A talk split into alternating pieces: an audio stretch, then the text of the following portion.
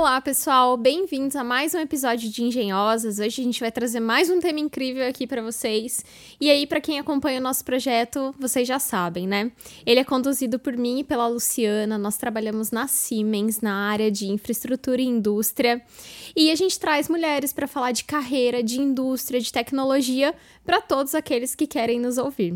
E se vocês querem acompanhar os nossos episódios, procurem por Engenhosas no Spotify ou no YouTube ou ainda entre no nosso site www.siemens.com.br barra engenhosas.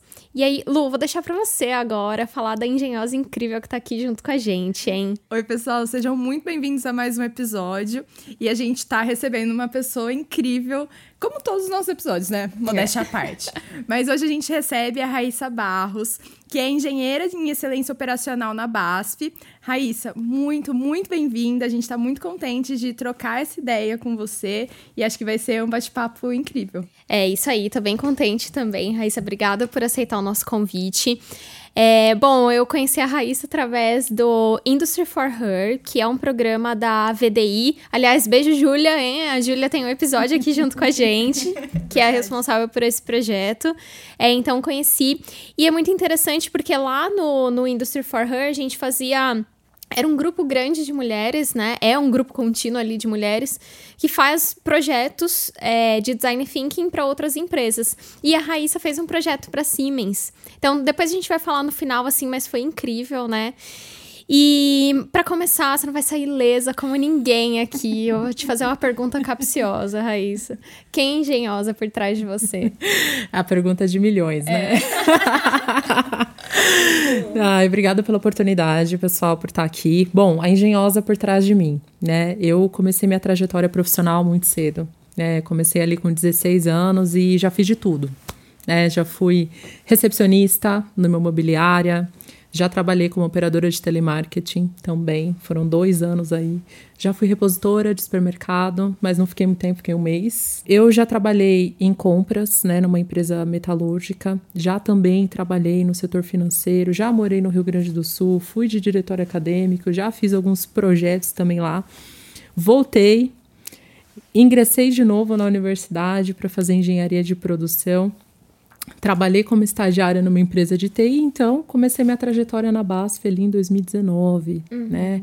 Eu comecei ali como estagiária em excelência operacional, uhum. né?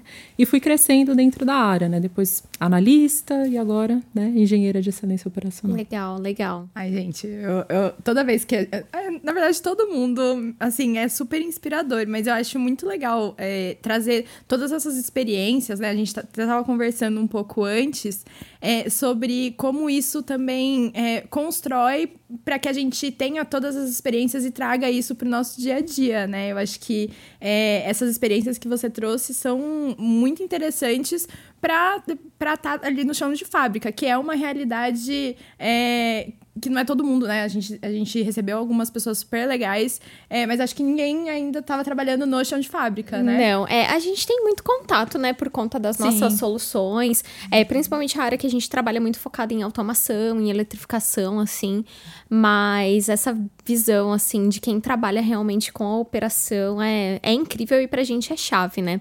Mas antes da gente entrar nesse assunto, Raíssa, eu queria que você falasse também um pouquinho pra gente da sua formação. Ah, sim, eu sou engenheira de produção, né, de, de formação. E, e assim, ela, ela é uma engenharia que, cara, ela te abre um universo de possibilidades, né? Tudo que você conseguir pensar, ah, talvez um engenheiro de produção caiba. Eu imagino. Aqui, Sim. né? Então, assim, é, é, com muito orgulho, engenheiro de produção. É. Não, eu, eu enxergo dessa forma e eu acho que, assim, os engenheiros de produção são peça-chave quando a gente fala de digitalização da indústria, né? Porque você consegue desenvolver uma visão holística ali do processo, olhar como um todo. Eu mesmo, boa parte da, da minha carreira aí tem 15 anos no mercado, 10 foram como na área de gestão de produto. E se você pensar bem, a única engenharia que olha para a gestão de produto como uma disciplina, uma atividade, é a engenharia de produção.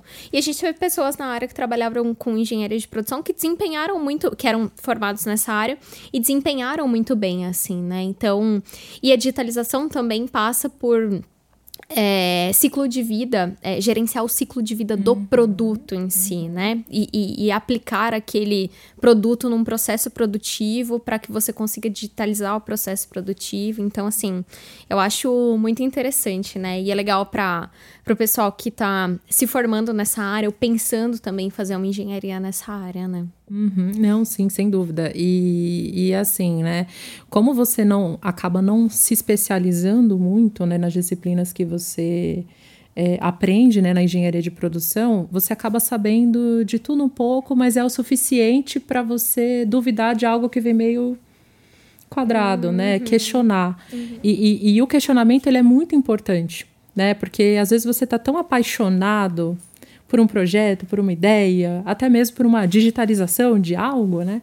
E quando você questiona, você percebe que de repente aquele algo poderia um senso crítico, né? Exatamente. Exatamente. Não que as outras engenharias você não tenha o, o senso crítico, mas é que por você ter a visão holística, é, né, você consegue ter o saber ou pelo menos antecipar um pouco o que pode vir a ser o desdobramento daquela tomada de decisão. É, nossa, eu, eu acho incrível, assim, que a gente conversa com pessoas diferentes da Siemens, de fora, e todas elas, assim, dão dicas incríveis do que das habilidades que você precisa ter para desempenhar o seu trabalho, assim. E muitas delas, né, não são tenha uma formação X ou Y para trabalhar uhum. nessa área. Uhum. É, não, seja resiliente, é, seja curioso, tenha senso uhum. crítico, né?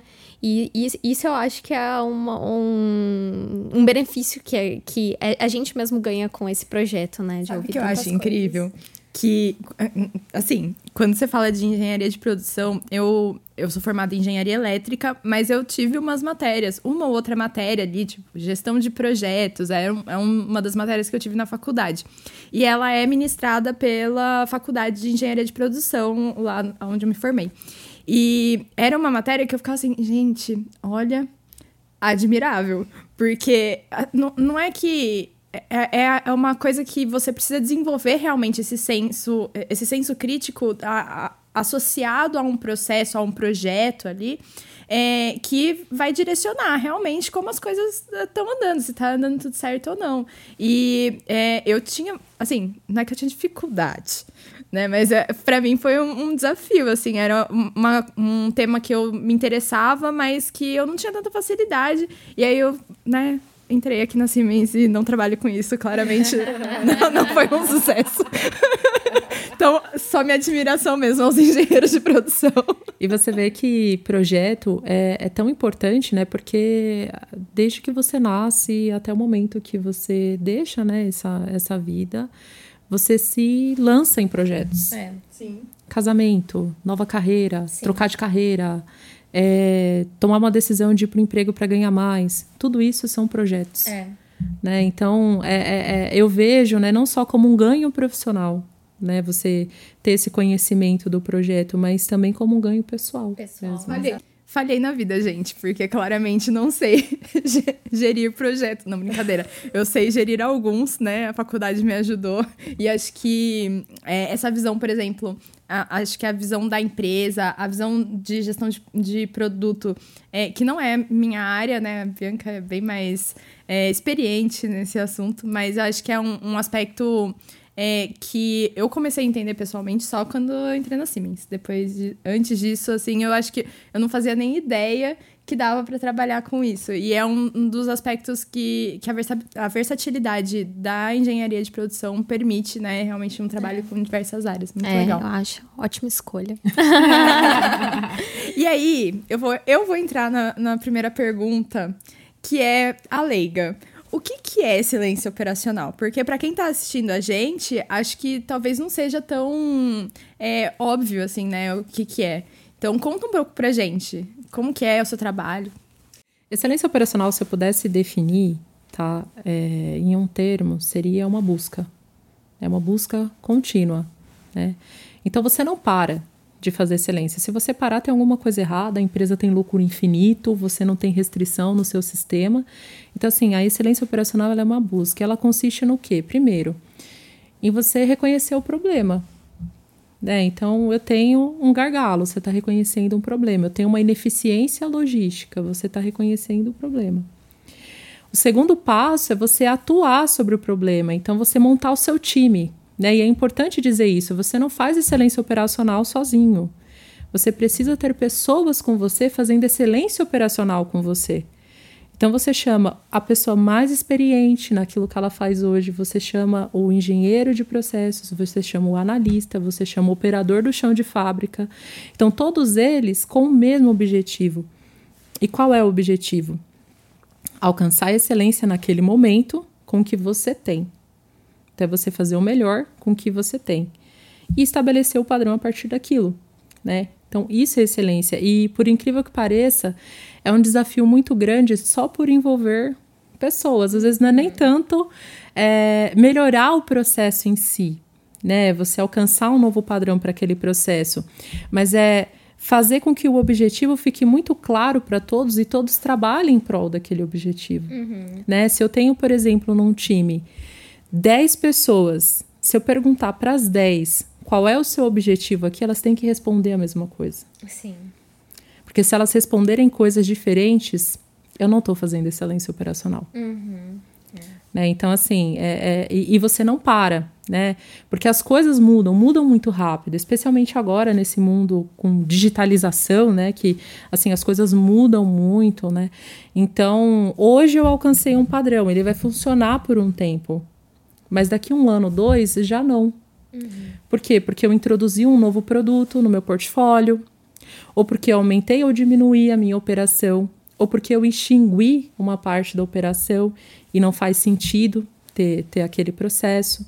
Né? Então, é, é uma busca. Uhum. Né? Se eu pudesse definir, eu diria que é isso. Nossa, gente, interessante, é. E, e conta um pouco pra gente como que é o processo que você tá envolvida é, lá na BASF, assim, pra gente conseguir... Eu quero visualizar você trabalhando no dia a dia aqui, né? a imaginação. Bom, Fantástico chego. mundo de Bob. Bom, eu chego, entro na minha primeira reunião, tô brincando. Chega, liga o Teams. Chega, liga o Teams, abre e-mail. Aí você liga o Teams de novo, depois termina o dia. Quase isso, tô brincando, gente. Mas assim, é, na verdade, o meu dia a dia lá, né, nós somos uma equipe, né? Então, é, a gente tá o tempo todo olhando para as coisas criticamente. Então, nossa, isso aqui tinha que estar tá aqui. Uhum. Ai, que estranho esse negócio aqui, né? Será que eu consigo digitalizar? Então, o, a minha parte da excelência operacional, eu trabalho muito com os meus colegas de equipe e eu mesma, né, também, para a gente identificar possíveis oportunidades de digitalização. Então, uhum. no que, que consiste isso? Eu olho para os processos que existem, é, entendo se existe alguma melhoria que pode ser aplicado, envolvo as pessoas né, nesse processo de melhoria, então a gente digitaliza. Né? E é muito importante a gente melhorar antes de digitalizar, porque senão a gente tem processos ineficientes digitalizados. E aí eu não trago valor para a companhia nesse sentido. Né? A gente traz um problema, talvez a gente traga mais trabalho administrativo, uhum. que é o que a gente não quer. Uhum. Né? Se você está digitalizando, você quer simplificar a vida das pessoas, né? Uhum. Gente, isso é muito interessante, porque assim, é, acho que para quem está olhando de fora, é, talvez teria essa ânsia de, ah, não, vamos digitalizar tudo, vamos colher dado, porque é, é, o que a gente às vezes chega e fala, né? Não, vamos coletar dado para a gente digitalizar tudo. E esse aspecto, né, de que você precisa realmente ter a melhoria antes de você trazer a digitalização, é, é um ponto de vista, para mim, até novo, assim. Então, acho que, é, que aspecto interessante do seu trabalho. E, e, você falou que você trabalha dentro de uma, de uma área aqui, aqui na Grande São Paulo, né? Uhum. É, que fabrica tinta, é isso, né? Isso, exatamente. Exatamente. Então, a gente atua com esse time, né? Porque assim, a Basso é uma empresa global, Sim. né? Então, ela tem várias unidades de negócio. E a gente fica aqui, né? Eu trabalho na unidade de negócios da divisão de tintas, uhum. né? Então, eu trabalho com esse time e a gente faz, né, excelência operacional para essa unidade de negócio, né? uhum. né? Então, é uma estrutura dentro da engenharia mesmo. Uhum. Legal. Processo. E é um processo batelada, né? Ah, sim, sim. Ele não é um processo contínuo, né? Uhum. Quando a gente uhum. fala de, de, de, de, processo contínuo, é, sei lá, né? Você tem um reator e aí ele tá 24 horas ali trabalhando, uhum. né? E não. Né? Não, não é dessa forma que é feita a, a, a produção de tintas, né? É um processo em batelada uhum. e por ser batelada, né? A exemplo do contínuo, o contínuo também tem, né, algumas ineficiências, mas batelada também, né, tem, tem algumas ineficiências, né? Então, se você pensar, por exemplo, eu preciso produzir essa caneca, né? Então, eu vou primeiro produzir esse corpo, depois eu vou agregar aqui a a asa. É um processo embatelado. Eu posso fazer isso aqui muito mais rápido do que agregar isso aqui, e aí eu tenho estoques intermediários. Uhum. Eu posso ter um equipamento ocioso. Uhum. Né? Eu posso ter 10 pessoas trabalhando num equipamento que não precisa de 10 pessoas. Uhum. Né? Eu poderia ter duas. Né? Então, a gente, como excelência operacional, também olha para isso. Né? Você tem a, a visão holística né, do que está acontecendo. Então, por exemplo, se eu tenho uma fábrica que trabalha muito rápido, eu tenho é, uma equipe da logística dimensionada para absorver essa produção? Né? Então, esse é um ponto que assim, a excelência operacional também olha muito para isso. Olha para tudo, não só para fábrica, Exatamente. né? Interessante, é. E agora, né, você falando a gente tinha é, conversado aqui antes de falar da questão da digitalização aliada à excelência operacional. Mas quando eu pensei nesse aspecto, a princípio, eu pensei na, na operação. Só que você também usa ferramentas digitais para chegar nas suas ineficiências, eu imagino, né? Sim, com certeza, com certeza. Então, por exemplo, ela deu o exemplo do dado. Todo dado eu utilizo para fazer minha tomada de decisão? Não, tem dado que não é bom, tem dado que eu não preciso, tem dado que ele atrapalha a minha análise, uhum. né? Então, volume, né? Exato. Então, por exemplo, para concluir se o meu projeto, se o meu processo, né, ele está otimizado o suficiente para que eu possa dar o próximo passo e digitalizar, eu emprego sim, né, é, ferramental, então assim, nem sempre a gente tem o dado disponível, então é rústico. Você vai com a pranchetinha, anota lá data, hora, ah, tá fazendo o quê? Ah, agora ele abaixou, tá? Agora ele levantou, agora ele foi buscar. Então, você gera o dado. Uhum. É, você produz o dado para fazer a análise que você precisa, uhum. otimiza e digitaliza, né? E, e na BASF, eu imagino que vocês tenham uma governança ali de tecnologia e deve ter um plano diretor de digitalização, né? Vocês estão trabalhando nesse caminho. Ah, sim, você precisa ter o digitalizar com um propósito, né? A BASF, ela tem um compromisso, né? Na verdade, tá, tá nas metas dela, né? Globais de digitalização, né? Então, por que que a gente digitaliza na BASF? Né? Porque você pode criar produtos uhum. novos a partir da digitalização e você pode aumentar a eficiência e eficácia dos processos, né? Então, é, isso para mim, né, se para baixo e global parece razão suficiente é. para digitalizar, eu que estou aqui no ABC, para mim é muito mais do que motivo é, suficiente para é. digitalizar, né? Então, assim, sim, né, a gente tem um compromisso global, né, existe um esforço é, da companhia, né, para a gente entender, né, como é que está a situação, né, existem vários fóruns que a gente conversa, né, sobre digitalização, então, assim, é algo muito incentivado pela companhia e também pela liderança, né? Uhum. Ah, é. Nossa, a gente fala muito disso. A gente falou, inclusive, no Industry for Her, né? A digitalização, ela precisa estar nos objetivos estratégicos, né? E ela precisa vir é, de cima para baixo como cultura e de pra, baixo para cima como necessidade. A gente teve um episódio que a gente conversou com a Clarissa Dambev e ela falou muito disso, né? A digitalização vindo, você ouvindo, né? E você faz muito isso no seu dia a dia. Você enxerga aquilo que está acontecendo, a oportunidade de digitalizar vem de baixo, encontra esse objetivo maior e aí, né, a mágica acontece, né? Exato, exato. Então, assim, é muito importante, né, a BASF é, numa visão global, ter esse compromisso né, com, com a digitalização e incentivar. Porque uma andorinha sozinha não faz verão. É, é. Então você precisa desse uníssono né, uhum. para ganhar um pouco de força né, e, e, e ofertar uhum. isso né, para as pessoas, né, abrir as portas realmente da digitalização para as pessoas. Né? Uhum. E, gente, sabe uma coisa que eu acabei de me dar conta? A gente falou aqui, ah, porque é um processo de batelada e tal, mas eu vou falar também aqui, aquele momento explicação do Engenhosas. É, o que, que é batelada, né? Vou, vou só dar um. Eu sei que a Raíssa falou mas só para as pessoas que às vezes não estão muito habituadas com essa linguagem, quando a gente fala de batelada, a gente está falando geralmente é tipo uma receita de bolo. Então, é, a gente falou. Se você não assistiu o nosso primeiro episódio. A gente falou. a gente falou sobre isso. Volte Corre... casas. Volte a algumas casas e volta lá no nosso primeiro episódio que a gente falou de batelada, o que, que é. Então é uma receita de bolo. Então, a, vou usar lá a batedeira, por exemplo, para preparar o meu bolo de chocolate. A gente falou de chocolate recentemente, fiquei com isso na cabeça. Vou sair daqui, a gente já sabe. É, mas então, a nossa receita de bolo é a batedeira ali. Ele é um processo que eu não consigo fazer ele em série. Eu preciso é, fazer Começar ele e terminar. de isso. forma contínua no sentido de que vou ter, vou começar a preparar, usar a batedeira, depois eu vou tirar aquela massa daquele lugar e colocar, por exemplo, na minha forma para ela assar. Então, só para um, um parênteses aqui, para a gente falar do, dos processos e, e a, a, gente até comentou isso. Tem um processo de batelada e é muito interessante a questão do sincronismo dele com os processos que são processos que a gente chama de discretos, né? Então, por exemplo, o invase dessas tintas. É, e, e, isso é um aspecto que você colocou como sendo muito importante aí no, no, no seu dia a dia e na excelência operacional, né? É, exatamente. Porque assim, é, o processo em batelada, né? Então, é, eu dei o exemplo aqui, né? Eu montei aqui essa caneca. Isso aqui é um lote para mim, uhum. né? Agora eu preciso fazer outra dessa, mas ela é vermelha. Então eu tenho que higienizar, né? O equipamento, né?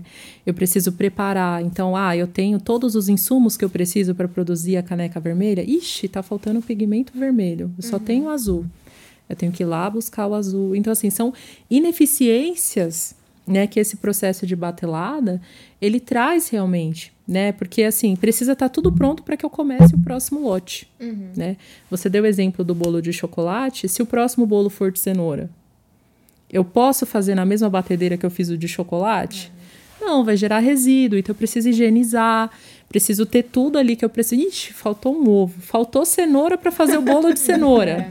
né? Uhum. Então é exatamente isso que você coloca, né? E, e assim, né? A, a, a, a, questão do, do, do, de tudo estar pronto para que eu tenha o invase, o invase não para e a tinta saia lá no, no finalzinho, ela é essencial, né? O sincronismo ele é essencial, uhum. né? E assim, é, mesmo no Lean, na literatura, que é onde a excelência operacional se apoia bastante, uhum. né, para percorrer, né, ou para tentar alcançar a, a excelência, a gente fala muito da unitização, né? Então, você ter o estoque único, né? Então, quando a Toyota lá, ela começou em 1980, né, que foi aquele boom, as americanas não estavam muito acompanhando ali, é, a gente tinha aquela questão que eles trabalhavam com estoques baixos, é, parecia assim loucura na época. Como assim você trabalha com estoque baixo? Mas por quê? Se o cliente me pediu um, eu não vou fazer dois, eu vou fazer, vou fazer um. Uhum. E isso gera o quê para mim? Sincronismo. É claro que para alguns processos, por exemplo, se eu tenho um tanque de 10 metros cúbicos, eu vou fazer 3 metro, metros cúbicos num tanque de 10, uhum. não cobre nem o eixo né, do, do, do, tanque, né? Então, assim, é claro que a gente tenta sempre percorrer né, o, o, o sincronismo, porque é a partir dele que a gente ganha ritmo né, uhum. de produção e reduz as ineficiências, né? Nossa, que interessante, né? E você vê que isso dá, me traz também essa questão da é, hoje a gente fala muito de produtos customizados, né? Customização a lote único, né? Acho que no, no, no, caminho de vocês é um pouco diferente, mas eu acredito que você vê mudanças no sentido de fazer setups mais rápidos, de você ter uma linha mais flexível. Também acontece nessa área também, né? É, o setup é algo que a gente precisa realmente é, olhar né? Até para que a gente entregue o, a, o produto que a gente precisa entregar dentro do especificado. Uhum né? Se você compra, você comprou lá no seu site uma caneca azul e você recebe uma meio marrom, porque você acabou misturando o pigmento azul com com vermelho é estranho, é. né? No mínimo estranho. Então a gente precisa observar, fazer o setup correto, no tempo correto, nem de mais nem de menos, uhum. para que você tenha ganhos realmente no processo. E aí a sua área, imagino que esteja envolvida também em novos projetos de linha ou em novos produtos que vão entrar na linha, né? É, ou é só na operação mesmo? A gente acaba sendo envolvido, uhum. né, em, em alguns momentos, porque isso traz realmente impacto, né? Uhum. E a uhum. gente precisa saber quanto, né, de, de impacto. Estamos aptos para receber? E é algo que, assim, a gente trabalha muito junto com a engenharia de, de, de processos, Sim. né? Então, a engenharia de... Putz, chegou um negócio que agora precisa voar. Ih, caramba, o meu operador ele não voa. O que, que eu faço com ele? Vou colocar um trava-quedas nele?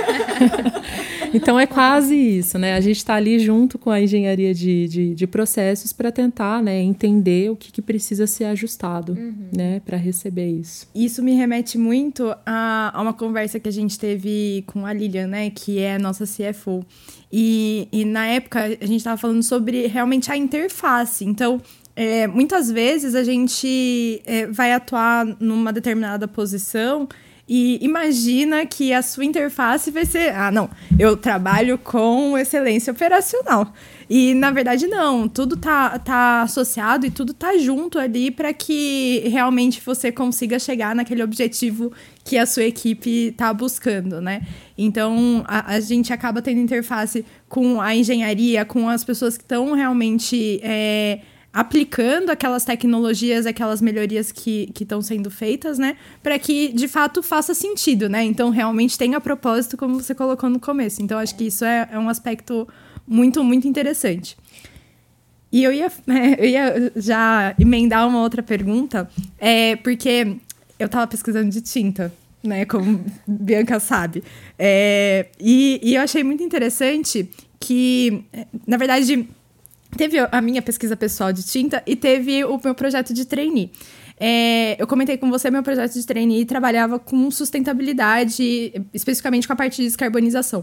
E eu achei muito interessante porque é, eu numa conversa com o, o, pessoal da BASF, a gente é, pesquisou e eu encontrei é, toda a questão de trabalho de, de, descarbonização que vocês têm dentro da, da questão da tinta de vocês. E eu acho que isso também deve entrar dentro da, dos aspectos é, operacionais e de excelência, né?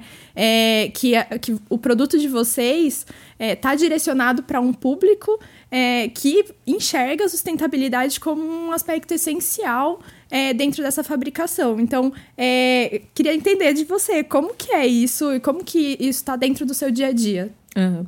A BASF, né, na verdade, ela tem metas não financeiras, né, e assim, é, de novo, né, é um compromisso global, né, que, que a organização firma, né, é, e a gente traz isso para dentro realmente das, das produções, né? Então, por exemplo, a BASF ela tem é, um, um, projeto que é o Mata Viva, por exemplo, que a gente cuida né, da, da Mata Atlântica e de matas nativas, né? É, a BASF também tem a Fundação Espaço Eco, né, que ela inclusive presta consultoria para outras empresas e para dentro da BASF uhum. também, para entender, por exemplo, o impacto positivo que aquele projeto pode gerar em termos de descarbonização. Né?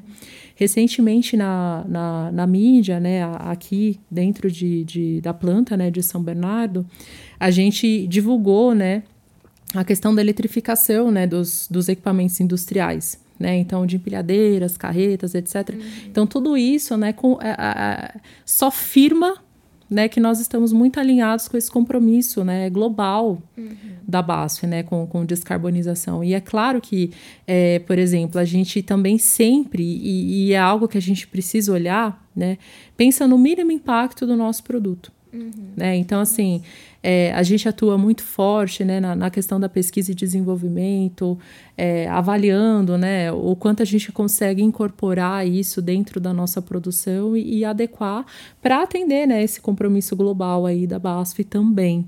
Né? Ah, eu acho isso demais, gente, porque é, isso impacta diretamente na, nas emissões, por exemplo, porque a gente sempre olha também tem algum, alguns aspectos que a gente olha para descarbonização, né? É, e a gente olha o quanto que se emite dentro da, dessa cadeia. Então, você falou, por exemplo, ah, a parte de eletrificação. Então, fazer uma transição entre um combustível não renovável para um combustível renovável, como é o caso de empilhadeiras elétricas, né? E, e isso impacta diretamente não é apenas a produção como um todo, mas impacta diretamente nas emissões e também nesses KPIs, né? Nessa, nesses índices que vocês olham ali dentro da produção como um todo. Acho, acho esse tema, assim, ah, eu sou, eu sou a louca da, da sustentabilidade nesses últimos tempos. Não, é incrível e tudo, tudo converge para um propósito, né? E aí, tocando nesse ponto do propósito, que tem muito a ver com pessoas também, Raíssa, você falou uma coisa muito interessante quando a gente estava conversando no nosso aquecimento aqui, que foi a relação das pessoas com digitalização né? Eu acho que você, olhando para excelência, eu imagino que deve ser um desafio imenso você trabalhar com eficiência operacional, excelência operacional, focar na eficiência e também ter o desafio de digitalizar aquele processo, né? É, isso tem relação com as pessoas, né? Exato. Sem pessoas você não melhora e você não digitaliza. Essa que é a verdade, né? Hoje a gente tem uma realidade no nosso país que ela acaba vindo também para a organização, né? Porque nós estamos inseridos no Brasil, infelizmente nós não estamos alheios a isso. Que é o quanto as pessoas recebem digitalização, o quanto elas estão familiarizadas com isso, né? Ao passo que algumas pessoas, se eu entregar um celular, ela já faz tudo ali com o celular, outras elas já assim têm dificuldade até mesmo para ligar o aparelho, uhum. né? E, e isso a gente observa também né? A gente precisa é, atacar isso, né, de uma forma, é, ou seja, a gente tem que fazer uma transição da digitalização suave, né, para trazer essas pessoas também para a digitalização, né? Então, por exemplo, é, quando eu digo abrir as portas da digitalização, é o que, olha, você sabe o que, que é esse tablet que você tem na sua mão? O que, que ele pode fazer por você? Uhum. Então, ó, vem cá, deixa eu te explicar, deixa eu te contar tá? Você pode fazer a tarefa A, B, C utilizando um tablet. Você pode fazer isso aqui utilizando o seu celular, né? É, você sabe o que é um Excel, né? Você sabe que esse Excel ele pode te ajudar dessa maneira, né? Então, é, antes de a gente ir para algo tipo colocar um sensor aqui que identifica a presença né, de, de um operador, é a gente fazer essa questão básica de mostrar para ele o que, que é isso, né? Isso falando de, de operação mesmo, chão de fábrica, né? Porque algumas das coisas que a gente digitaliza, a gente precisa dessas pessoas trazendo o meio físico para o meio digital. Uhum. E a forma como a gente encontra isso no tiro curto é alguém dizendo o que está acontecendo em algum dispositivo. E é claro que é, isso pode ser um enabler para a gente justificar é, coisas maiores, né?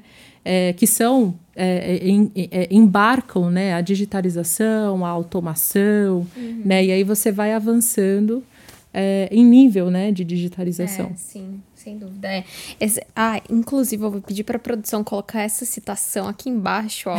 Pessoas precisam perceber a digitalização, exatamente. né? Que foi a frase que você pontuou para gente. Exatamente, aqui. exatamente. É, é, incrível. Isso precisa estar tá no, tá ali com elas no dia a dia, né? a, a pessoa precisa é, comprar aquela ideia, né? A digitalização precisa ganhar a pessoa para que ela realmente gere valor ali, né? Exatamente, porque assim, é, por mais que a gente trabalhe, né, com excelência operacional, nós não estamos, né, onipresentes, vamos dizer assim. Né? Então, quem está no processo, no dia a dia, às vezes não percebe o quanto a digitalização pode ajudar. Né? E, e fazer com que as pessoas percebam né, a digitalização como uma aliada é um desafio. Uhum, sim. É. Até para trazer eficiência, né? É, eu, eu tava conversando. Ah, tava conversando com um colega recentemente, porque, assim, por exemplo, funções do Outlook. Eu, eu sei que é um exemplo muito pontual, mas a gente que tá no dia a dia é, a gente sabe como, às vezes, tem ah, um botão que facilita a nossa vida ali do Outlook e que nos faz ganhar tempo. Então, eu tava. A gente teve uma reunião no Teams e, e quando você é o organizador da reunião do Teams, que é do seu dia a dia, é, você tem, às vezes ele gera ali uma lista de presença. Então, ah, preciso do contato de alguém, quem que tava e tal. Tudo isso é, a gente não consegue fazer se você não souber que existe aquele recurso, né? Então, realmente, assim, é, possibilitar esses, é, esses recursos e formar as pessoas, eu acho que é, é um aspecto é, que às vezes a gente esquece que eu preciso contar para aquela pessoa que tem aquele recurso para que ela é. consiga utilizar, né? E, e, então, assim, é, é, esse esse o ponto que eu, tanto eu quanto a Bianca anotamos aqui da sua menção, é. é que as pessoas precisam perceber a digitalização, acho que entra nesse aspecto, né? A gente esquece que querendo ou não, é tudo feito por pessoas, no final Exato. das contas, né? É, Exatamente. Verdade. É, ah, isso eu queria saber como é o dia a dia no chão de fábrica. Como, como é? Me fala. Me fala como é. E é, também como é para uma mulher, né, estar tá inserida ali né, nesse dia a dia, assim. Uhum. E a, até para as mulheres que também nos escutam aqui, é, aquelas que gostam da, da indústria ali, de realmente ter esse contato com o processo, como é? Olha, é, o dia a dia no chão de fábrica, ele é bastante diferente, eu diria, em relação ao escritório, né? Uhum. E aí, trazendo, porque eu já trabalhei em escritórios, né, na minha trajetória ali, é, você tem a possibilidade de ir para o campo ver coisas acontecendo, né? Eu acho que a parte mais incrível de você trabalhar no chão de fábrica é você vendo as coisas se transformando, uhum. sabe? Então você tá aqui olhando e ok, agora o material que estava naquele tanque já não está mais, agora ele tem outra cor, agora, sabe? Então, você vê as coisas acontecendo, você vê as coisas, eh, sabe, se transformando. Eu acho que é a parte mais incrível do chão de fábrica. E também tem o desafio, né? Porque, assim, é... tem muita coisa física ali. Uhum. E aquelas coisas físicas não estão gerando dados. É diferente de eu trabalhar, sei lá, é num local que eu tenho trends, sei lá, de Instagram, que eu tenho, uhum. né, alguma. Aquilo ali tá gerando dado, eu tô tomando decisão. E no chão de fábrica é muita observação. Uhum.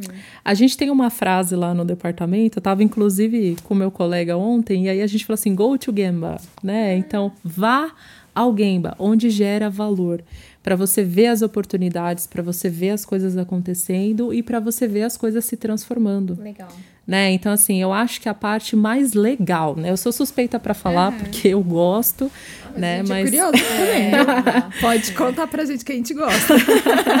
eu acho que é a parte mais legal, assim, né? Porque é, você tá ali, as pessoas estão ali, elas estão tão, tão fazendo a roda girar, é. né?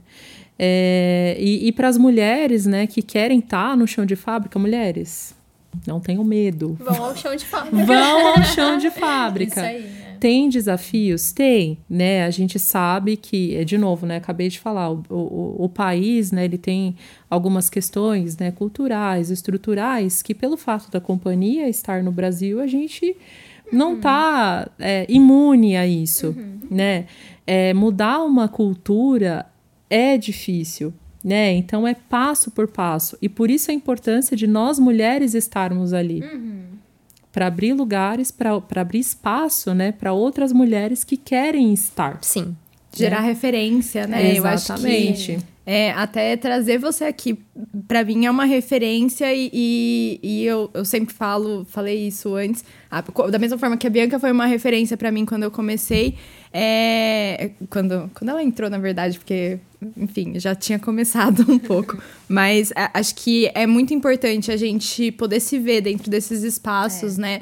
E saber que, não, tem gente que tá lá, tá fazendo várias outras coisas e isso não é um aspecto que impacta por exemplo, nesse trabalho, né? É, hoje, né, até pelo compromisso, né, da companhia também, né, da BASF com, com essa questão da diversidade, né, eu consigo ver mulheres que são referência para mim dentro da planta, do chão Nossa, de fábrica. Então, assim, é incrível, é incrível. E, e, você vê que faz toda a diferença. Uhum. Né? Faz legal. diferença. Então, Mulheres não tenham medo.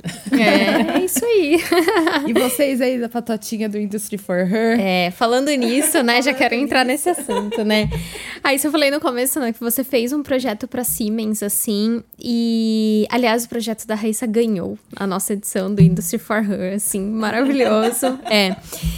E, putz, foi muito legal, porque a gente fez um projeto usando design, todas nós, né, fizemos projetos usando o design thinking. Eu já tinha tido contato com o design thinking, mas o projeto é uma imersão, assim. O problema da, da empresa nos é dado, do cliente nos é dado, assim, e a gente faz uma imersão ali. O processo é muito legal de descobrir qual é o problema, de ter empatia, né? É, e depois chegar numa solução que muitas vezes é disruptiva, sai um pouco da casinha. E eu acho que foi isso que aconteceu com o seu projeto. Então eu queria que você desse uma resumida ali para quem está nos ouvindo de como foi esse projeto e qual foi o resultado dele. Só antes de você contar isso, porque eu tô curiosa também para saber.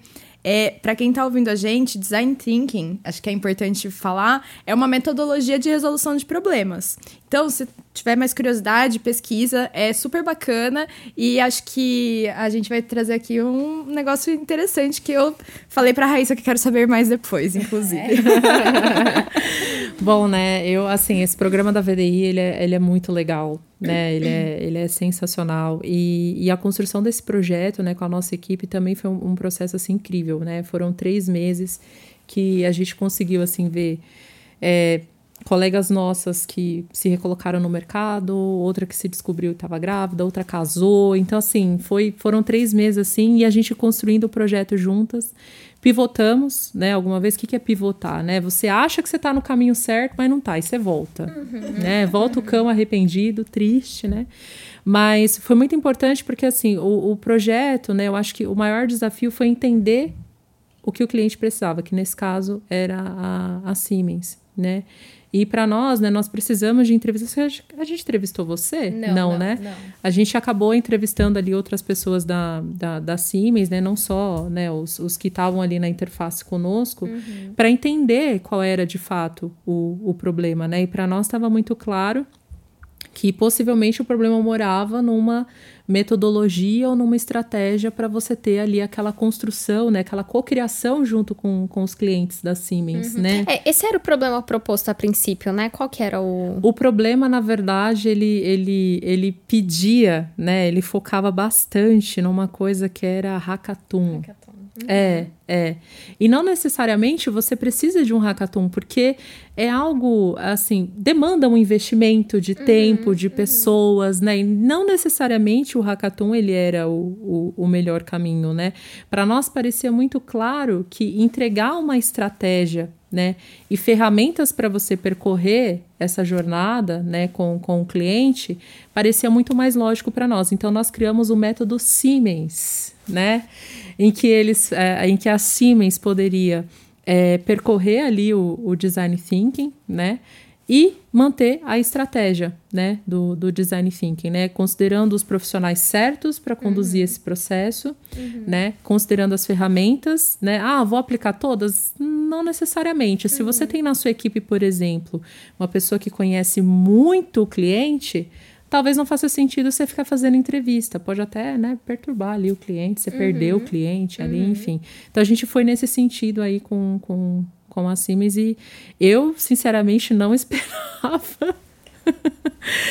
que assim é, a gente ganhasse né uhum. a, a, edição ali para mim foi uma surpresa total de verdade ah não porque o resultado de vocês foi incrível né a gente problema o problema proposto estava focado na cocriação de soluções junto com o cliente porque a gente tem é, soluções realmente que a gente cria aplicativos ali junto uhum. com o uhum. cliente. Existia, é, a gente fazia, acho que vai continuar fazendo também os hackathons ali. É, para trazer esse aspecto de inovação aberta para dentro da Siemens, assim, eu achei que criar um método Siemens baseado no design thinking que guarda as nossas particularidades ali e das nossas soluções, achei que foi uma baita sacada, foi incrível mesmo, nossa, muito legal. É, gente, eu tô esperando, entendeu? Não, brincadeira. manual, o manual pra poder é. aplicar, porque me pareceu, assim, super bacana. E eu acho que a própria proposta, né, do, do, do projeto do Industry for Her e, e o formato, eu não participei, mas assim, o formato que, que vocês me contaram, assim, me parece ser fantástico, né? E aí eu, eu também queria saber como que foi, como que é o impacto de estar tá convivendo é, dentro desse ambiente com várias mulheres diferentes, de empresas diferentes, é, e buscando é, é, essa construção né, a partir de uma metodologia. Como que foi isso para você? Olha, eu acho que a parte mais legal, né, assim, além de serem mulheres, né, um programa voltado para mulheres, é a multidisciplinaridade. É. Porque eu não sei no, no, seu grupo quando você participou, mas no meu, assim, tinha cientista da computação, tinha algumas engenheiras, então, assim, é, é, era um grupo diverso, né? Então, por exemplo, tinha engenheiras que elas atuavam em campos assim muito específicos e aí elas ah, detalhe, detalhe e outras nem tanto, assim, tinha, né, uma, uma visão mais macro, então, assim, essa, essa questão de experimentar a multidisciplinaridade para a gente alcançar o resultado foi muito legal também, né? E claro, as mulheres incríveis, né? Nossa, Nossa é. referência total, assim. É. É... A gente tá no grupo até hoje, às vezes a gente troca ali mensagens. Gente do Brasil inteiro, gente. É. Nossa, quando que eu ia imaginar isso? É. Conheci, assim, uma colega do Maranhão, outros São José dos Campos, Rio Grande do Sul. Então, assim, foi incrível. É. Eu, Agora eu tô sendo entrevistada também. quero contar a minha experiência também. É. Mas assim, é, uma coisa que me chamou muita atenção foi que é, tinha mulheres de todas as idades.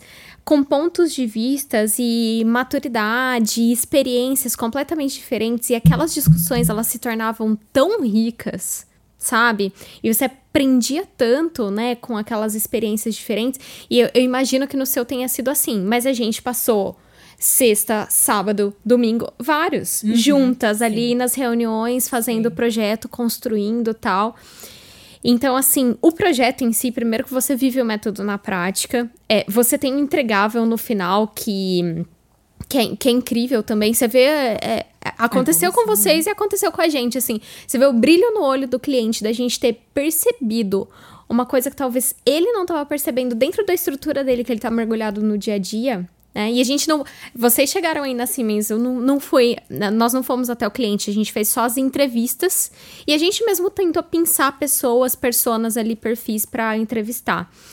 E assim, nossa, foi, foi incrível, assim. Eu acho que. Bom, primeiro, de novo, beijo, Júlia. O projeto é incrível. A, a VDI, né, tá, tá sendo. Teve um baita insight de fazer esse projeto, né, e, e oferecer pra gente, assim, uhum. foi um uhum. privilégio realmente estar tá ali.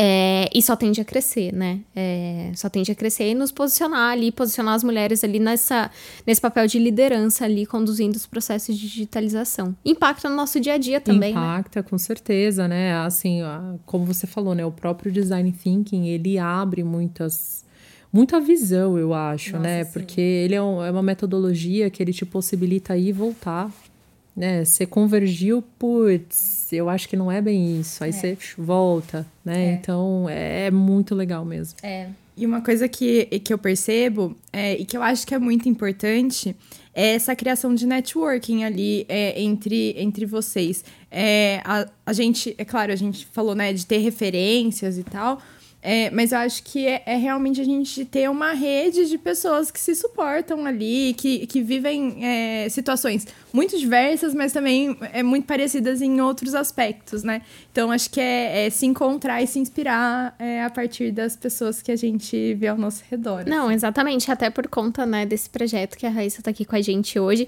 E assim, esses projetos em geral fazem com que a gente crie uma rede de relacionamento que ela leva para outros lugares que são muito objetivos, assim.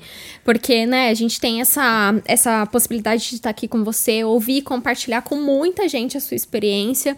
É, a gente trouxe também a Juliana da Ambev, e aí ela trouxe outros projetos de diversidade é, da própria Ambev para a gente fazer em conjunto com a Siemens também.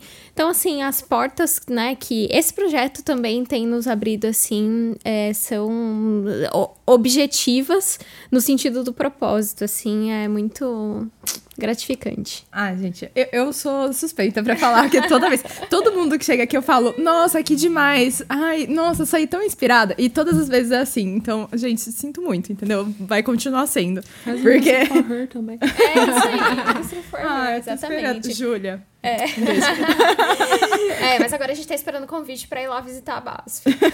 Não, bicho, convidadíssimas. Podemos ir lá colocar botinha, capacete, ah, darem uma voltinha A gente teve uma, uma convidada que falou até de botinha de oncinha e tal. É. A gente já alia, entendeu? Essas duas questões e vamos visitar. Nossa, é, eu, te, eu tenho uma bota de segurança também. Aliás, tenho duas, tamanho 34. Nossa. É, todo mundo perguntou onde você comprou esse negócio tamanho 34? Existe, né? Acontece, gente. É. E eu acho que a gente já tá se encaminhando pro final aqui.